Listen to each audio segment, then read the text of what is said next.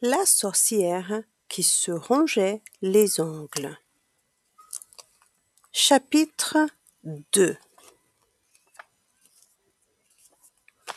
Cauchemar rêvé Toutes les sorcières du royaume avaient des ongles longs et bien pointus.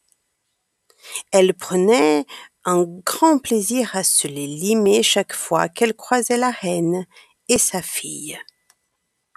Et pour se moquer, elle disait tout haut Mais comment fait-elle pour se gratter le dos? Mais comment fait-elle pour se curer le nez? Mais comment fait-elle pour faire peur aux enfants? Mais comment fait-elle pour? La reine et sa fille ne répondaient pas. Mais cette situation ne pouvait pas durer.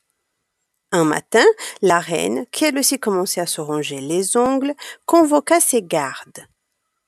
Ils arrivèrent merveilleusement horribles et laids. Ils tenaient tous à la main un bolet magique. Gravement, la reine leur dit Allez aux quatre coins du royaume, trouvez-moi un jeune sorcier capable d'empêcher la princesse de se ronger les ongles. Alors, il se mariera aussitôt avec elle. Ainsi donc, les six gardes allèrent un peu partout dans le royaume pour annoncer la grande nouvelle. Et cette nouvelle fit sensation car la laideur de la princesse était unique et faisait cauchemar rêver tous les jeunes sorciers du royaume.